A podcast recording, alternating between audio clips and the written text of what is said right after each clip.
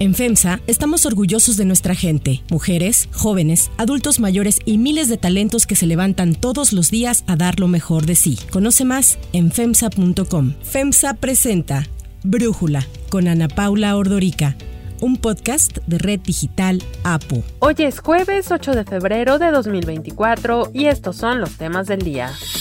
El Tribunal Electoral determinó que Denise Dresser no cometió violencia política de género contra la diputada de Morena Andrea Chávez.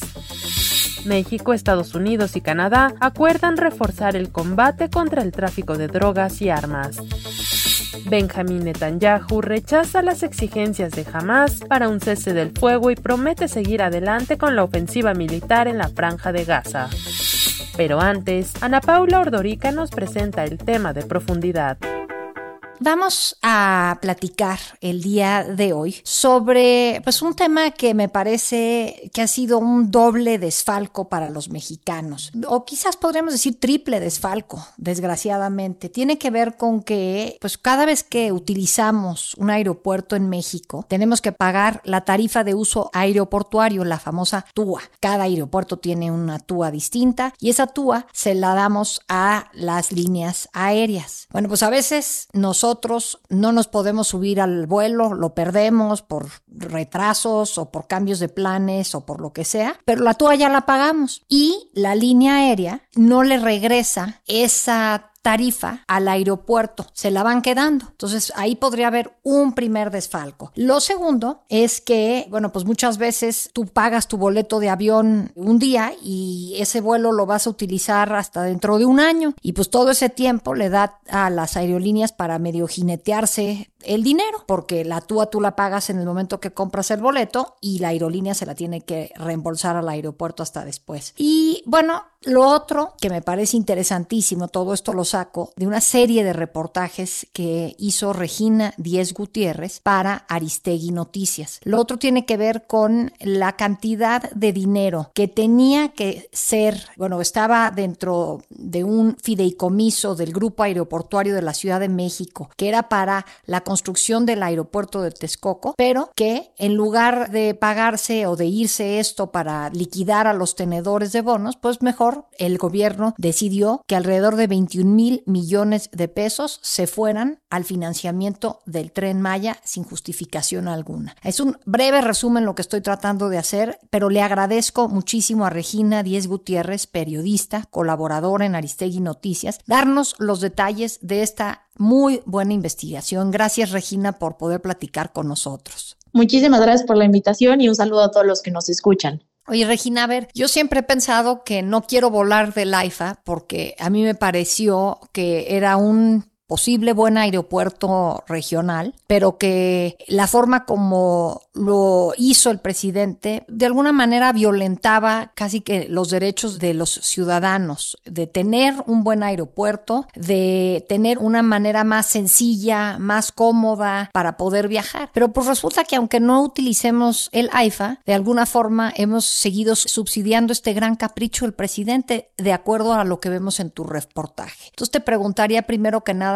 ¿tú por qué quisiste investigar esto? Bueno, aquí en Aristegui Noticias empezamos a investigar un poco el tema de la TUA, la tarifa de uso de aeropuerto, en una primera instancia a través de este desfalco que realizan las aerolíneas a sus pasajeros que pagan la TUA pero no vuelan y al no volar las aerolíneas no reportan esa TUA que se pagó y eh, la mantienen ellos. Entonces ahí en una primera instancia investigamos ese desfalco, lo publicamos y a partir de esa investigación se logró que Aerobús y Volaris crearan estos protocolos de devolución de TUA para los pasajeros que no vuelan. Casi unos seis meses después, dándole seguimiento a este reportaje, nos acercamos naturalmente al Aeropuerto Internacional de la Ciudad de México, que es quien maneja alrededor del 50% de los pasajeros a nivel nacional. Y al preguntarle qué es lo que estaban haciendo ellos como autoridad, como aeropuerto, para que las aerolíneas no retuvieran la túa de los pasajeros que no volaran, nos encontramos con la respuesta de que ellos no tenían la túa y ellos no estaban manejando la túa y que La TUA básicamente que pagaban los pasajeros del Aeropuerto Internacional de la Ciudad de México para el mantenimiento y la operación del mismo no estaba llegando ahí. Nosotros en la primera parte de la investigación del desfalco de las aerolíneas entendimos el contexto legal de, esta tarifa y es importante resaltar que la TUA no es un impuesto como muchas piensan, sino es una tarifa, como lo dice su nombre, que se le autoriza a los aeropuertos por usar sus instalaciones. Sí, yo lo pensé. ahí, Regina, perdón que te interrumpa, pero lo pensé es, o sea, tú cuando compras tu boleto de avión le estás pagando a la aerolínea el servicio que te va a dar por dejarte subir al avión, pero necesitas pagarle al aeropuerto por dejarte utilizar sus instalaciones, como si vas a Disneylandia, pues tienes que pagar tu boleto de entrada para entrar a Disneylandia, si vas al cine, tu boleto para entrar al cine. O sea, aquí digamos que tienes que pagar dos cuotas, la de el aeropuerto, que es la TUA, y el boleto de avión, que es para la aerolínea, ¿no? Correcto, y estamos hablando de túas que son muy caras, que incluso llegan a ser hasta el 70% del total que pagas por volar. Entonces, ya entendiendo el marco legal de la TUA y cómo funciona y qué son los aeropuertos que ceden el derecho de cobro a las, a las aerolíneas, pero que en realidad son ellos los que ponen las reglas del juego para que las aerolíneas cobren. Al preguntarle a la ICM, oye, pues, ¿qué estás haciendo para que las aerolíneas no desfalquen a los pasajeros? Pues nos dicen, pues es que no podemos hacer mucho porque las TUAs no las tenemos nosotros. Y entendamos una cosa, la TUA está legalmente destinada, está etiquetada para financiar el programa maestro de desarrollo de cada aeropuerto, que es básicamente los planes que tienen que hacer, que cada aeropuerto tiene para eh, su inversión, su desarrollo, su mantenimiento. Es mejorar las pistas, es mejorar los baños, el equipaje, todo, todo el sistema del aeropuerto es el programa maestro de desarrollo. Y la TUA funciona legalmente, está etiquetada para pagar eso. Pero ¿qué pasa en el aeropuerto de la, de la Ciudad de México? Al momento de cancelar el aeropuerto de Texcoco, se mantiene un esquema financiero que se creó en el sexenio de Enrique Peña Nieto, en el que como ya no iba a funcionar el aeropuerto de la Ciudad de México, iba a cerrar e iban a abrir el nuevo aeropuerto de Texcoco, entonces las TUAS, como están invirtiendo en una nueva, en su nueva casa, digamos, se dejó de invertir en el AICM y las TUAS empezaron a llevar a financiar el NAIM con la intención de que una vez abierto, toda la deuda se iba a pagar con la TUA del NAIM. Sin embargo, al momento de la cancelación, el gobierno federal decide mantener el esquema de financiamiento que tenían en ese momento y compromete así las TUAs del Aeropuerto Internacional de la Ciudad de México. Cuando nosotros llegamos de cancelar los contratos y de mantener el fideicomiso, que no se ha este, liquidado porque resulta que de acuerdo a los técnicos de Hacienda se consiguieron en aquellos tiempos tasas bajas de interés y que se asumió como una deuda y la tasa de interés es baja y no se perjudica a la hacienda pública. Y esto, Regina, entiendo que representa un desvío de fondos que viola la ley de aeropuertos y viola su reglamento, pero por lo que veo no tiene consecuencias.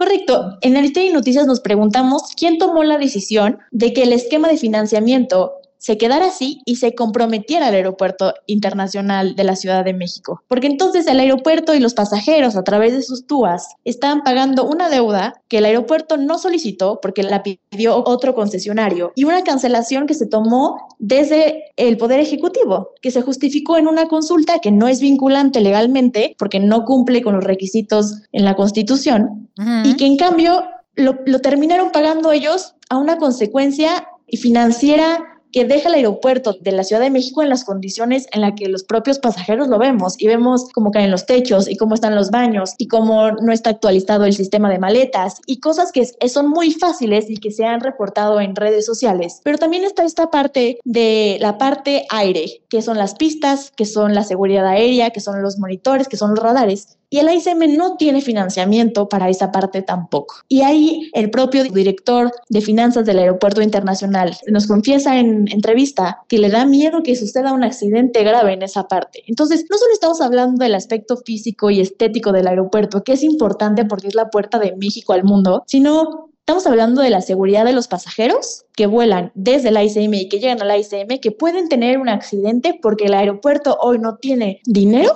para mantenerlo. Habla Denise Dresser, politóloga y analista. ¿A dónde fue a parar el presupuesto de mantenimiento del aeropuerto? El impuesto que antes financiaba ese mantenimiento, el famoso TUA, ahora se utiliza para pagar a quienes tenían bonos del aeropuerto cancelado de Texcoco. Ese es el resultado de malas decisiones. Empresarios que no perdieron, sino que siguen ganando. Y nosotros, las víctimas de recursos públicos mal utilizados, padeciendo un aeropuerto que literalmente se está cayendo a pedazos. Ahora, y lo peor es que se, se, sigue pagando y se paga una tarifa elevada, ¿no? Simplemente el tema es, pues te digo, lo veo en tus reportajes que es un tema doble, ¿no? Que por un lado, eh, la TUA se ha utilizado para pagar a los tenedores de bonos del aeropuerto que se canceló del Naim, el de Texcoco, y por el otro lado, vía este fideicomiso, el dinero que se tenía para justamente el pago de estos bonos se trasladó para pagar el tren Maya. Un tren Maya que iba a costar 156 mil millones de pesos, que va a terminar costando más de 500 mil millones de pesos. Y de ahí 21 mil millones de pesos del fideicomiso que tenía la deuda del Naim se le transfirió a la tesorería de la federación para utilizarlo para construir el tren Maya. ¿Qué tiene que ver nuestra TUA, lo que pagamos nosotros para utilizar la entrada a ese aeropuerto para financiar el tren Maya? Realmente no lo entiendo, Regina. Correcto, déjame explicarte. El Grupo Aeroportuario de la Ciudad de México solicita a través de bonos privados 6 mil millones de dólares. Al momento de la cancelación, el gobierno federal anuncia que hay dentro de los fideicomisos 1.800 millones de dólares que no se habían gastado en la construcción y recompra esa deuda. Le pagan a los bonistas 1.800 millones de dólares y queda entonces una deuda de 4.200 millones de dólares que pagan hoy los pasajeros de la ICM a través de sus TUAS. ¿Qué es lo que pasa? Entrevistando para esta primera parte del reportaje El Gran Capricho de AMLO de Aristegui Noticias, entrevistamos al ingeniero Jiménez Espriu, exsecretario de Comunicaciones y Transportes, sobre todo para emprender la cuestión legal de, de, por qué se mantuvo el esquema de financiamiento, a lo que él responde es una decisión que toma Hacienda. Pero de repente me pregunta que él no sabe si la TUA que está pagando la deuda del LINE son de los 4.200 o solo de los 3.000. Y entonces uh -huh. me da un dato que nos dejó boca abierta en Aristegui Noticias, porque nos dice que un poco antes de su salida del gobierno federal, del dinero que había en los fideicomisos, 1.200 millones de dólares se llevan al Tren Maya. Es decir, en estos fideicomisos no solo había 1.800 millones que se utilizaron para la recompra, sino que había otros 1.200 millones de dólares. 1.200 millones que estaban en los fideicomisos y que estaban legalmente diseñados para pagar la deuda del NAIM y pagar las obligaciones del grupo aeroportuario. Y la única obligación que tenía el grupo aeroportuario en ese momento era pagar la deuda que dejó la cancelación. Entonces, encontramos una transferencia al, al tener esta declaración de Jiménez Espriu que me dice siete veces que es de esos 6 mil millones de dólares, se desvían 1.200 millones al tren Maya. Bueno, él no usa la palabra desvío, él usa, se utilizaron, ¿no? Se transfieren, ¿no? Eh, sí, se los transfieren, transfieren 1.200 millones de dólares al al, al, tren Maya, encontramos nosotros en una auditoría de la Auditoría Superior de la Federación una transferencia por 21 mil millones de dólares, de, de pesos, de pesos. 21 mil millones de pesos del grupo aeroportuario a la Tesorería Federal, bajo un concepto etiquetado en un concepto que legalmente, según expertos en la materia, según abogados constitucionalistas y abogados expertos en el tema aeronáutico, no existe. Ellos utilizan el concepto de pago derivado de la renuncia del título de concesión para construir el aeropuerto. La cuestión es que ni en el título de concesión, ni en la ley de aeropuertos, ni en el reglamento existe un castigo económico para el grupo aeroportuario para que pueda transferir una cantidad de este tamaño a la tesorería. Los 21 mil millones de pesos que están transferidos son equivalentes a los 1.200 millones de dólares a un tipo de cambio de 18.03 pesos por dólar. Entonces, tenemos la declaración de Jiménez Espriu diciendo que de esos 6 mil se utilizaron 1.200 millones para el tren Maya y una transferencia injustificable que la propia auditoría eh, superior de la federación dice que el grupo aeroportuario no expuso los argumentos por los que decidió concentrar ese monto a la tesore se decide no hacer el aeropuerto, pagamos los 100 mil millones, pero el nuevo aeropuerto nos costó 75 mil, 175 mil millones, sumando los 100 millones, los 75 de la construcción, para 300 que tenían estimados. Nos ahorramos 125 mil millones y no se cerró el aeropuerto actual que dicho sea de paso ya se remodeló. ¿Qué reacciones han tenido a este reportaje, Regina? ¿El presidente dio alguna explicación eh, de por qué se está utilizando la TUA para pagar los bonos? ¿Por qué no se está dando el mantenimiento al aeropuerto? Digo, él ya no tiene forma de darse cuenta de lo lamentable o la situación tan lamentable en la que se encuentran las instalaciones, por ejemplo, del aeropuerto de la Ciudad de México, porque ahora ya no vuela comercial, ahora ya utiliza los aviones de la Fuerza Aérea Mexicana pero, pero ¿alguna reacción? Pues esperamos tener una reacción del presidente y de sus seguidores y de la gente que lo apoya fuerte. Afortunadamente o desafortunadamente, el presidente comentó algo al respecto que existía una serie, un reportaje de Carmen Aristegui que defendía el nuevo aeropuerto de, de, Texcoco. Sin embargo, nosotros no estamos defendiendo o no el aeropuerto, sino en el reportaje se expone una consecuencia que sucede después de la decisión de cancelarlo. El presidente llama a Carmen Aristegui paladina de la verdad y de la libertad de expresión y no hace referencia directamente al, al reportaje ni desmiente o nos dice no, esto no es cierto porque tal, tal, tal. Solo critica, solo ataca y lo hace desde Palacio Nacional usando recursos públicos. Entonces, desde el Poder Federal y desde el Poder Ejecutivo no hemos tenido respuestas habla Carmen Aristegui. ¿No se ha discutido desde el gobierno uno solo de los datos? ¿No hay una crítica seria del gobierno de México a esta investigación y lo que dice? Lo que hay son descalificaciones genéricas, divagaciones, acusaciones a la periodista, interpretaciones de si estoy defendiendo, ya no entiendo si a Grupo Imagen, imagínese qué absurdo si fuera el caso, que porque el inversionista, uno de los inversionistas, pues eh, es parte de un grupo de comunicación, cosa que si fuera el asunto no tendríamos ninguna vela en ese entierro. Eso no es el asunto. Lo esencial del reportaje está escrito, está expuesto, está explicado, está analizado y ni una sola línea de lo que se ha publicado ha sido controvertido por el gobierno de la República. El exsecretario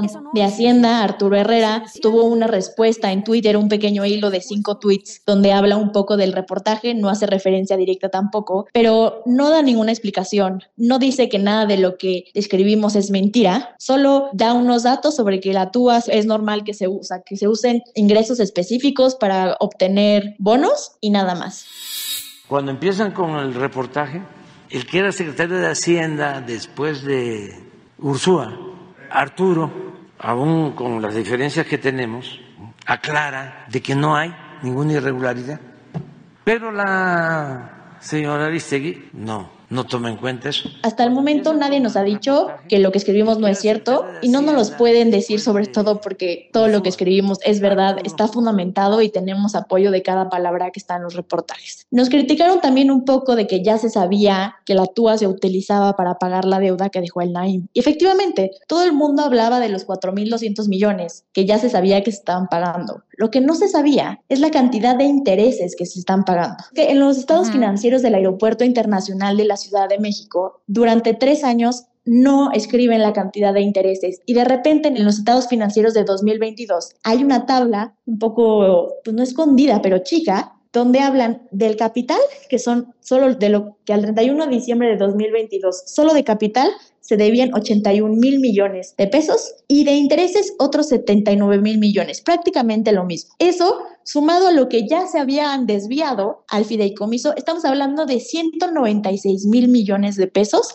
que los pasajeros de la ICM pagan con sus túas. Pagamos, sí, a ocho años de que pues, se anunció este inicio del Naim a cinco de su cancelación, los que utilizamos el Aeropuerto Internacional de la Ciudad de México, vamos a estar financiando este dineral, estos más de 196 mil millones de pesos, Regina, que ustedes han encontrado. Y entiendo que este financiamiento va a continuar hasta el año 2047. Correcto. Hasta el 31 de diciembre del 2047, las TUAS de la ICM van a financiar un desvío multimillonario de la ICM al grupo aeroportuario a la deuda que dejó el NAIM. Y todo porque el gobierno federal no tomó las consecuencias de, aceptar la responsabilidad de su decisión no las y, y entonces deja al aeropuerto internacional y a sus pasajeros en peligro porque el aeropuerto no tiene mantenimiento ni siquiera para la seguridad de sus pasajeros y teniendo una cierta de doble tributación en el sentido de que los pasajeros pagan con sus TUAS la calidad y la, las instalaciones y la operación del aeropuerto, pero al mismo tiempo el gobierno federal le tiene que dar presupuesto al aeropuerto para que no se caiga a pedazos y entonces los pasajeros pagamos nuestra TUA y pagamos nuestros impuestos. Y significa que no solo los pasajeros de la ICM estamos pagando por algo que debería estar cubierto, sino toda la gente y todos los mexicanos que aunque no usen el aeropuerto están pagando su operación, su infraestructura y su mantenimiento. Regina Díez Gutiérrez, muchísimas gracias por platicar con nosotros sobre esta investigación que hicieron para Aristegui Noticias. Muchísimas gracias por la invitación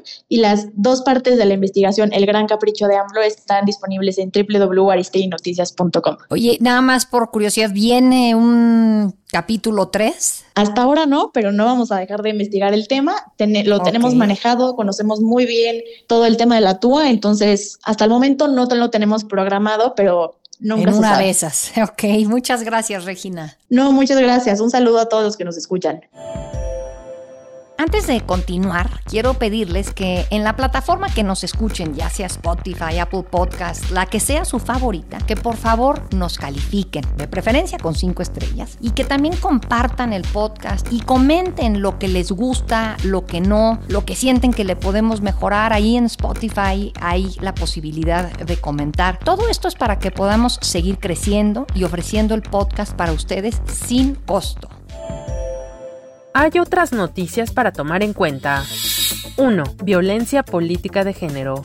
Por unanimidad de votos, el Tribunal Electoral del Poder Judicial de la Federación determinó que Denise Dresser no cometió violencia política de género contra la diputada de Morena, Andrea Chávez. Durante la discusión del proyecto a cargo de la magistrada presidenta Mónica Soto, se indicó que las expresiones denunciadas por la legisladora fueron una crítica severa sobre un tema público y de interés general, como lo es la supuesta utilización de recursos públicos por el uso de un avión del gobierno federal. Los magistrados coincidieron en que dicha expresiones se encuentran tuteladas en el ejercicio de los derechos de la libertad de expresión y la libertad periodística. Tras conocerse la decisión de los magistrados, Dresser aseguró que se trató de un fallo histórico en donde gana la libertad de expresión y el derecho a cuestionar actos de influyentismo, corrupción y desvío de recursos públicos. Es un tema del que la propia Denise nos ha hablado aquí en Brújula. El objetivo era dañarme a mí e involucrarme en este juicio que creo que pone sobre la mesa temas muy sensibles y muy preocupantes para el futuro de la democracia en este país, porque me parece que se está instrumentalizando la violencia política de género para tratar de inhibir la libertad de expresión, para tratar de silenciar a los críticos. 2. Tráfico de drogas y armas. En la Ciudad de México se llevó a cabo la tercera reunión del Comité Trilateral para combatir el tráfico de drogas y tráfico de armas, en la que participaron representantes de México, Estados Unidos y Canadá. Rosa Isela Rodríguez, secretaria de Seguridad Federal, indicó que los tres países acordaron reforzar los esfuerzos para combatir estos problemas que en reiteradas ocasiones ha dicho el gobierno son detonantes de violencia. La funcionaria detalló que se acordó compartir más información respecto a las redes que están alrededor del tema, mejorar la regulación existente, proponer nuevas normas y trabajar de la mano con la iniciativa privada para evitar que empresas sean utilizadas para dichos delitos. Sobre el escándalo que generó la investigación del periodista Tim Golden sobre la presunta financiación del crimen organizado a la campaña presidencial de López Obrador en 2006, Alicia Bárcena indicó que la asesora de Seguridad Nacional de la Casa Blanca, Elizabeth Sherwood Randall, les dejó en claro que las investigaciones sobre los presuntos nexos del presidente y el narcotráfico eran un caso cerrado para Estados Unidos. La señora Lee Sherwood, la asesora de seguridad de la Casa Blanca, le dijo al presidente que este es un tema cerrado para ellos. Este es un tema que ocurrió en 2006 y todas las investigaciones que hicieron en Estados Unidos fueron cerradas sin haber encontrado ningún tipo de, yo diría, de delito ni, ni, ni consecuencia de ello. 3. Guerra en Medio Oriente. El primer ministro israelí Benjamin Netanyahu rechazó las exigencias de Hamas para un cese del fuego, al tiempo que prometió seguir adelante con la ofensiva militar en la franja de Gaza hasta que consiga la victoria absoluta. Netanyahu sostuvo que seguir ejerciendo presión militar sobre Gaza es una condición necesaria para liberar a los rehenes. Estamos en camino a la victoria absoluta. La victoria está a nuestro alcance, no es cuestión de años o de decenas de años, es cuestión de meses. La continuación de la presión militar es una condición necesaria para la liberación de los rehenes. Rendirse a las delirantes exigencias de Hamas que escuchamos ahora no solo no conducirá a la liberación de los cautivos, sino que solo provocará otra masacre, provocará un gran desastre en el Estado de Israel. Hamas había presentado un plan de tres fases que se desarrollaría a lo largo de cuatro meses, por el que todos los rehenes quedarían libres a cambio de cientos de palestinos encarcelados por Israel, incluyendo insurgentes destacados, y con ello sería el fin de la guerra. Para cerrar el episodio de hoy, los dejo con música de Selena.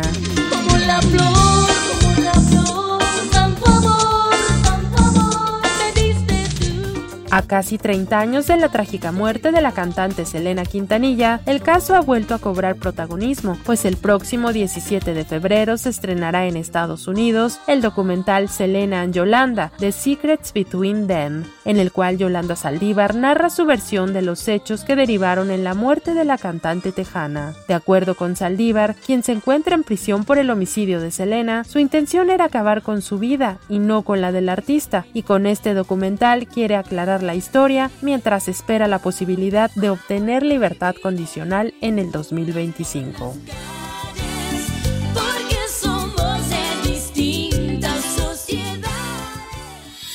Yo soy Ariadna Villalobos. Brújula es una producción de Red Digital APO. En la coordinación y redacción, Christopher Chimal y en la edición, Cristian Soriano. Los esperamos mañana con la información más importante del día. Oxo, Farmacias ISA, Cruz Verde, Oxo Gas, Coca-Cola FEMSA, Invera, Torrey y PTM son algunas de las muchas empresas que crean más de 245 mil empleos tan solo en México y generan valor como parte de FEMSA. FEMSA presentó Brújula con Ana Paula Ordorica, un podcast de Red Digital APO.